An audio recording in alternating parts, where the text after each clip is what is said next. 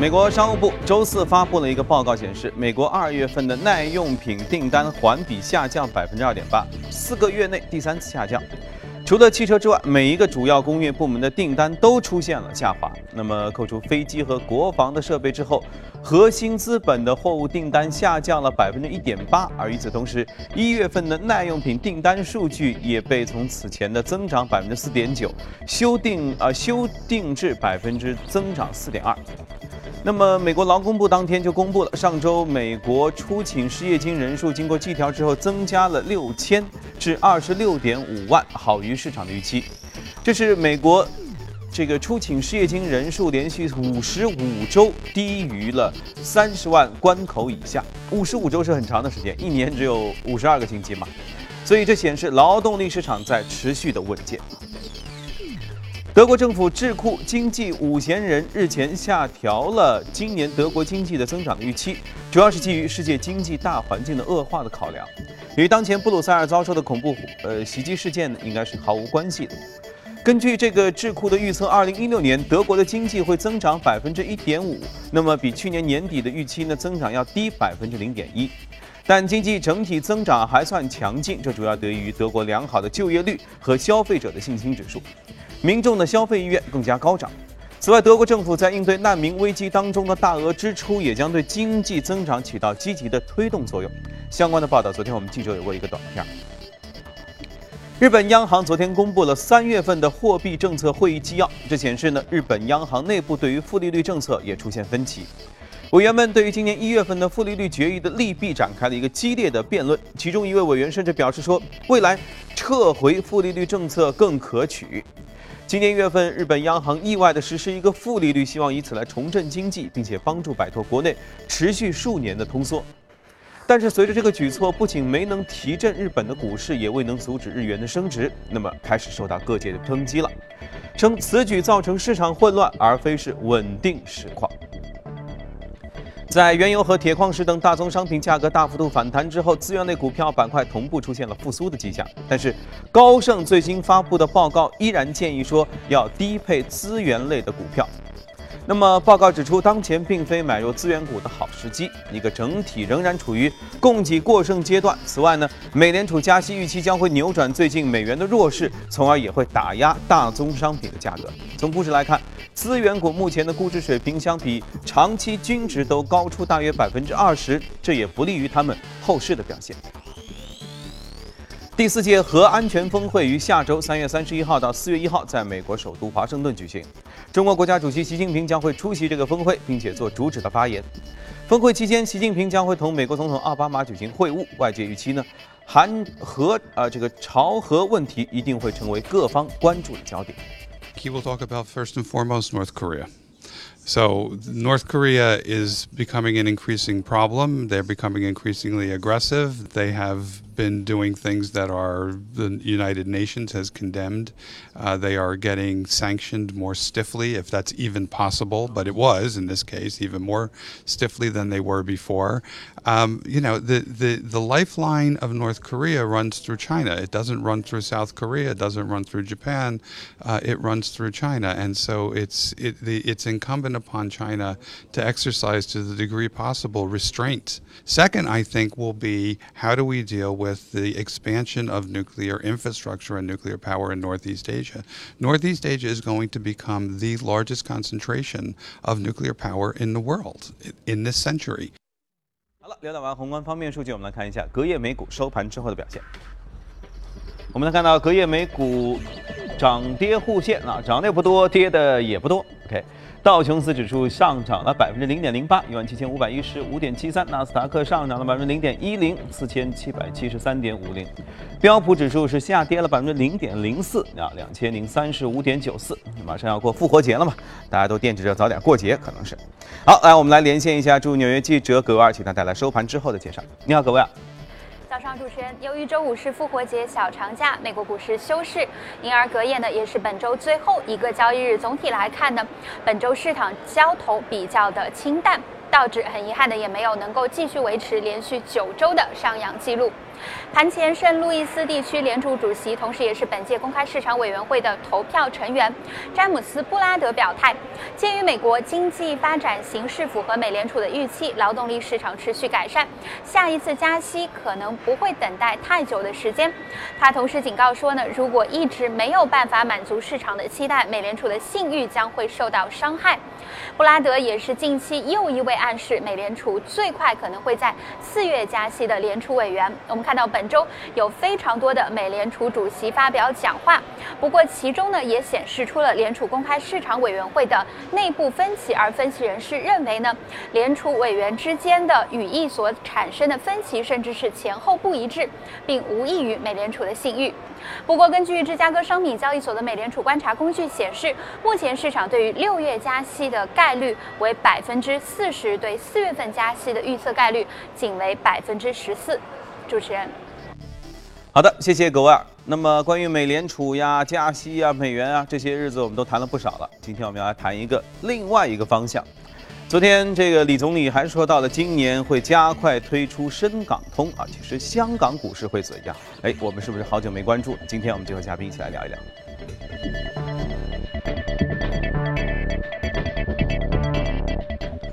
好，今天来到我们节目的是我们的评论员马一群，一群你好，嗯，你好。前两天呢，其实大家都注意到了啊，只是因为可能美联储啊这些事情占据了更大的版面啊，就是李嘉诚。啊，这位传奇人物，他呢又做了一个发布会，又做了一些新的购买的意向，是吧？今天我们就要从。这这位这位神人，他的这个举动要开始说起，他一定不是平白无故的做这些回购的情况。嗯，应该是的，啊，因为刚才主持人也提到，前期我们深港通这个推出，呃，得到了国家的高层的一个推啊，对对，所以呢，应该说这个时点上，未来深港通，包括目前 H 股的这种反复之后。应该会孕育着比较好的一个机会的存在。A H 股的联动也在频繁的比较正向的这样的一个引导，所以呢。综合来看，我们结合着这个事件，给大家就是提示一下后面未来和 A 股的相关的一个关系。对，啊，否则不要等到整个港股都起来了，我们说早就跟你说过了吧？对啊，不要发生这样的情况。是的，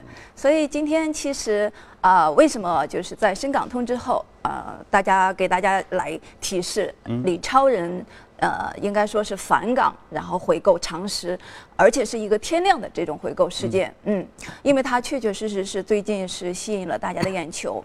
呃，三月十八号这一天，他用了五个亿以上的这样的一个港币的规模，呃，去回购了大量的常识的股份。嗯，所以呢，应该说基于这样的一个呃大的一个事件和港股目前相对来说比较平淡的这样一种交易量。所预示的未来的这种机会是值得大家特别要关注到的。嗯，呃，首先，其实咱们要定个调，因为就是李超人从啊把大量的国内的地产出售，包括港呃香港的部分的。呃，或者说很大比例的一些资产的，对，应该说江湖争议非常的大。那么，呃，当人民日报提出来对李嘉诚啊，与其挽留不如目送的这样一个定调之后，可以认为他在国内的这样的一种影响力，特别是在呃，就是呃内地的这种影响力，一定是可以认为大势已去。那么，呃，基于这样的一种定调，我们没有必要。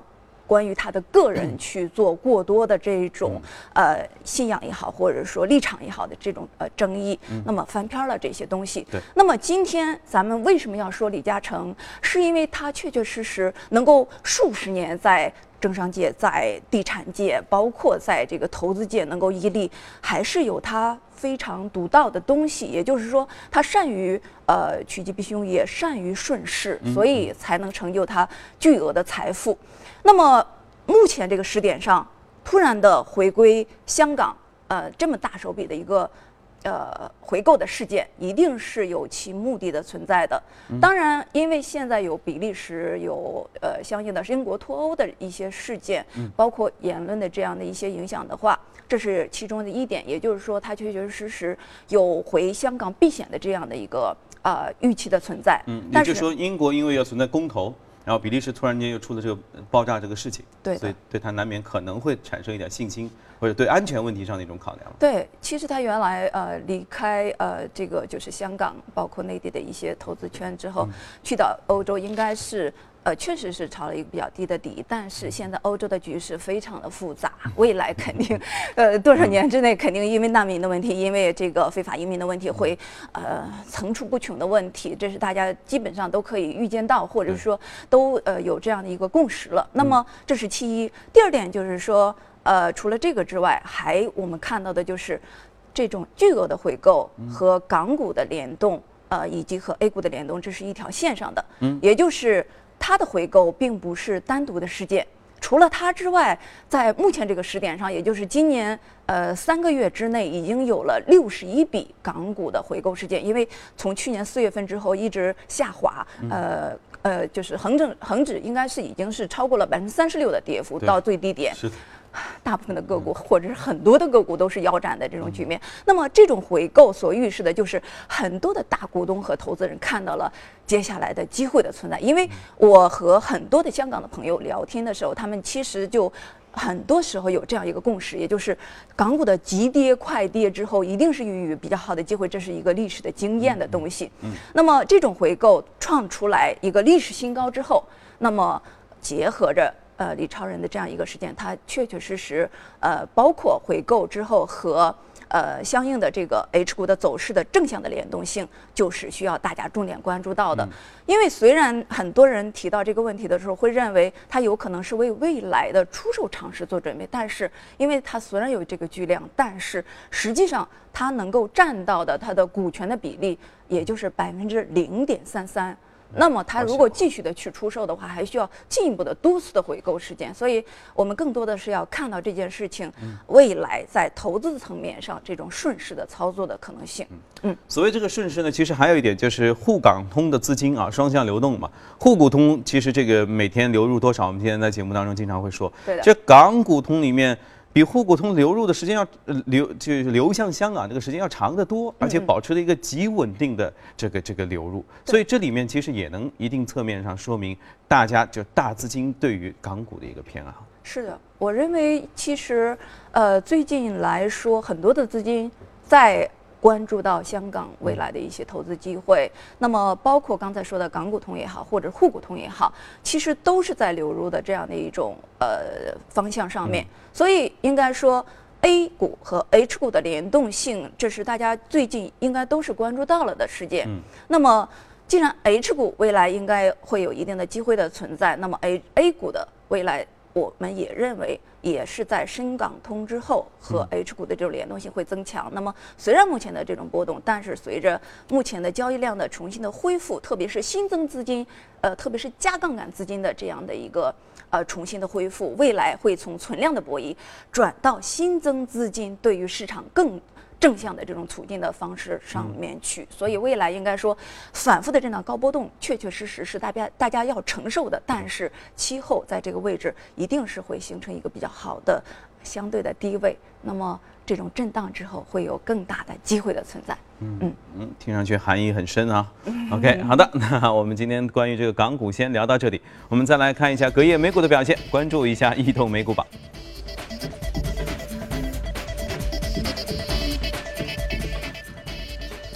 在行业涨幅榜方面，公用事业、综合基础原料、科技服务这些都是涨幅靠前。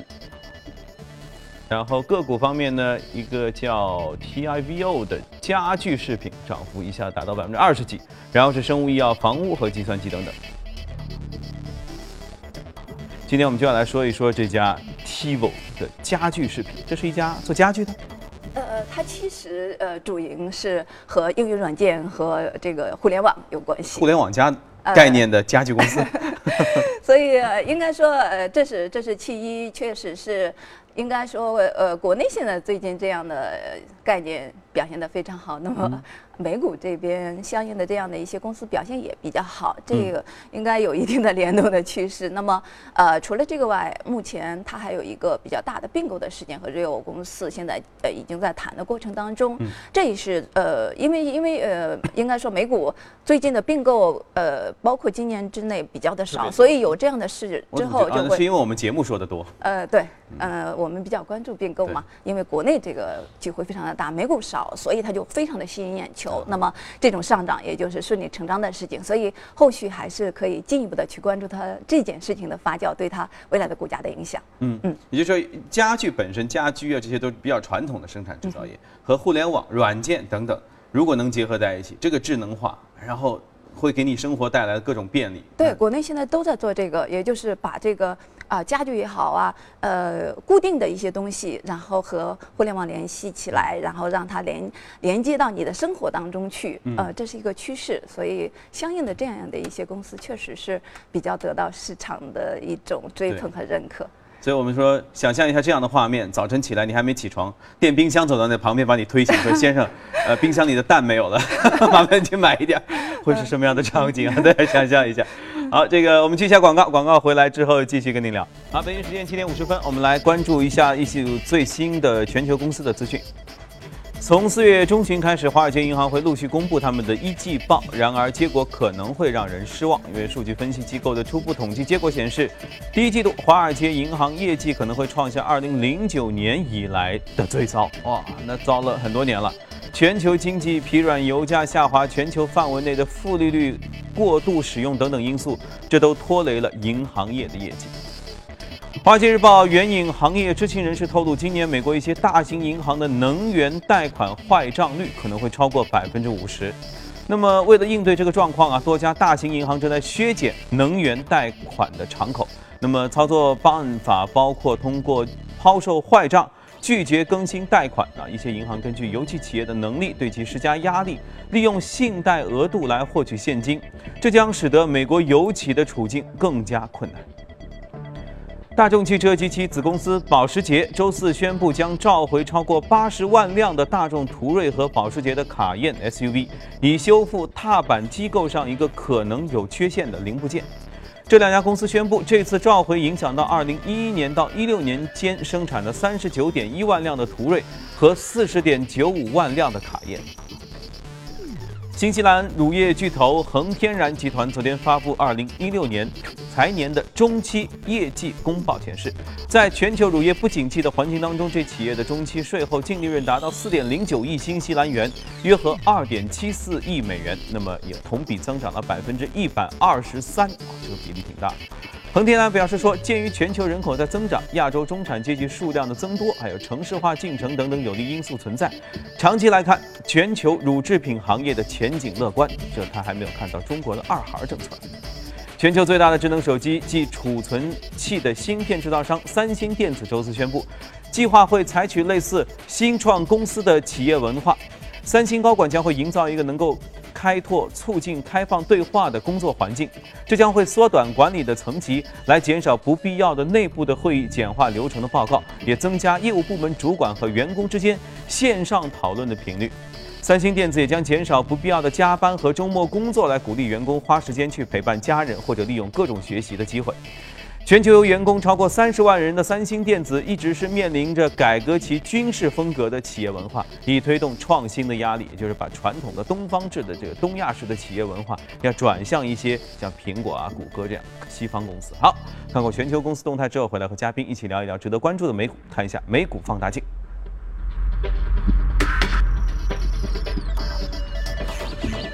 今天我们要说到是两家，一家是银行企业，一家是互联网公司。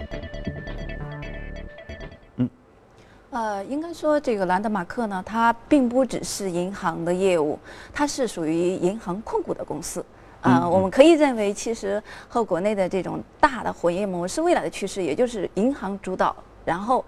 证券包括期货也好、信托也好、基金也好，一系列的这种牌照都在它的下面。那么有这样的银行牌照的。呃，证券公司，那么未来也会有比较好的收益，所以它其实是银行控股下面，它既有这个普通的息储业务啊、贷款业务，但是它同时还有这种抵押贷款的证券的业务。听上去像是转基因银行。呃呃，可以 认为就是这是国外已经是在呃实施的模式，很多的公司都在做这样的一种呃方式方法的这种经营，所以其实相应的对它也有比较好的这种。他们股价动荡还挺大的，你看上上下下的。呃。目前来说，应该也是在一个反弹的过程当中。最近你看，明显的有这个缩量的走势。对。呃，那么其实为什么说它，也就是说，呃，它的这种走势和目前国内的很多的有。呃，证券和银行同步的这种业务的公司，也受了呃更多的政策面上的这种正向的驱动。我们知道，因为最近加杠杆这个恢复是比较密集的，那么呃在通道上面，在流量上面所影响到的呃证券公司和银行公司肯定是最先得到了受益。那么呃我们知道前期这些公司在融资余额上就是最大的。那么，呃，证券也好，银行也好，都是数百亿的融资余额，而且我观察两融数据，最近连续五天之内，那么相应的这个证券和银行又是继续的净买盘，而且是买盘最大的公司。嗯，所以呢，结合着这个来看，在前期我们提到证券公司的基础上，包括银行，那么在这之后呢，所看到的就是随着融资。资金的进一步的对他们的沉淀，加上目前刚才提到的通道和加杠杆，包括配资业务对他们的一些正向的驱动，对他们业绩的正向的引导，所带来的就是机会的非常大的呃在后面的积聚，因为他们的公司。和互联网的一些中介类的公司是有很多的这种关联性的，所以互联网服务类的公司，也就是后面提到的另外一家公司，也是和这个有关联，也就是它也会受到配资业务的这种重新恢复的。比较好的驱动和影响，因为最近我们非常看到的明显的东方财富也好，或者是一些证券公司也好，都在呃一个相应的这种正向的表现上面。嗯，所以呢，呃，基于这个，就是这个呃证券和银行主导性的，就是刚才提到的，是因为他们前期的融资以及最近的净资金继续的沉淀的呃主流性的影响。那么接下来我们要看到的就是，相应还有一些。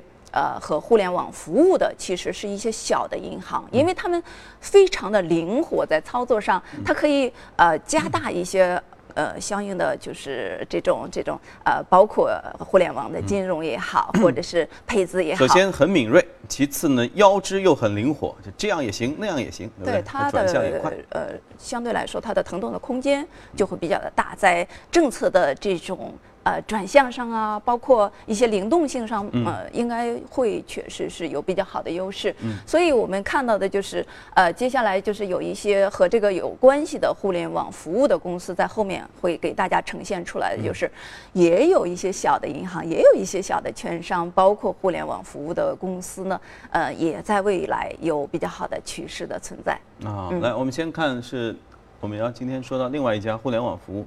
就是说，他们其实服务的类型和之前两家是差不多，他们属于上下游。嗯，上下游，只是一家呢可能更更正苗红一些。比如说我们罗列的这些啊，就是这这个这个打开门来做生意。另外一些呢，就是市场的反应能力、敏锐度会更加高，所以它能够更灵活的做出一些创新型的东西。当然，有些可能会遇到很好的市场的前景，也有一些遇到一些挫折啊，那那关了，没事儿，我们再来。啊。就主要其实就是想说这些，嗯因为我为什么里面看，呃，有一些小的相对来说规模小一些的券商，包括一些相对来说商业性的这样的一些银行，就是刚才提到的它的一些腾挪，呃，包括它的资金量的积聚也好，进出也好，都是有比较好的这样的一些这种操作上的灵活性的存在。所以呢，他们其实就是主要受益于刚才提到的一些。配资业务和通道业务，包括流量业务的这种正向的影响。嗯，因为呃，最近也是跟很多的朋友在沟通这些问题，就是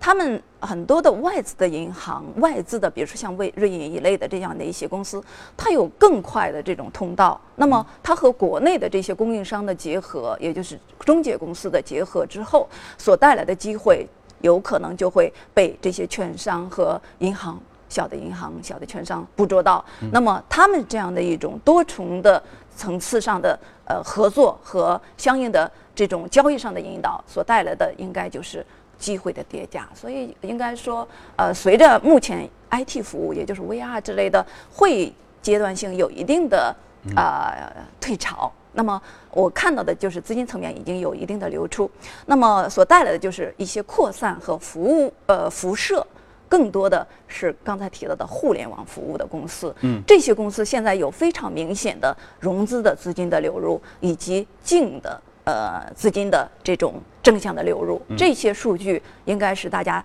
要重点关注到的。就说长江后浪推前浪，如果说 VR 是前浪的话，现在我们屏幕上列的这些，你觉得是后浪？对他们其实是在一条链子上啊，是一个大的概念，通讯和呃通信类的。那么互联网服务、IT 服务，包括一些软件的服务，有的时候呢是集体性的表现，包括比如说前期小盘股比较灵动的时，呃，就是活跃度非常大的时候，那种高弹性就会集中性的表现，特别是借助当时的机器人的一些这样的概念题材。那么后面现在逐步的在转向到其中的互联网的服务上，这是一种扩散。好，OK，、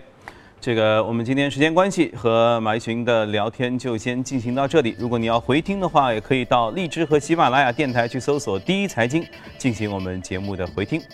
好，谢谢一群。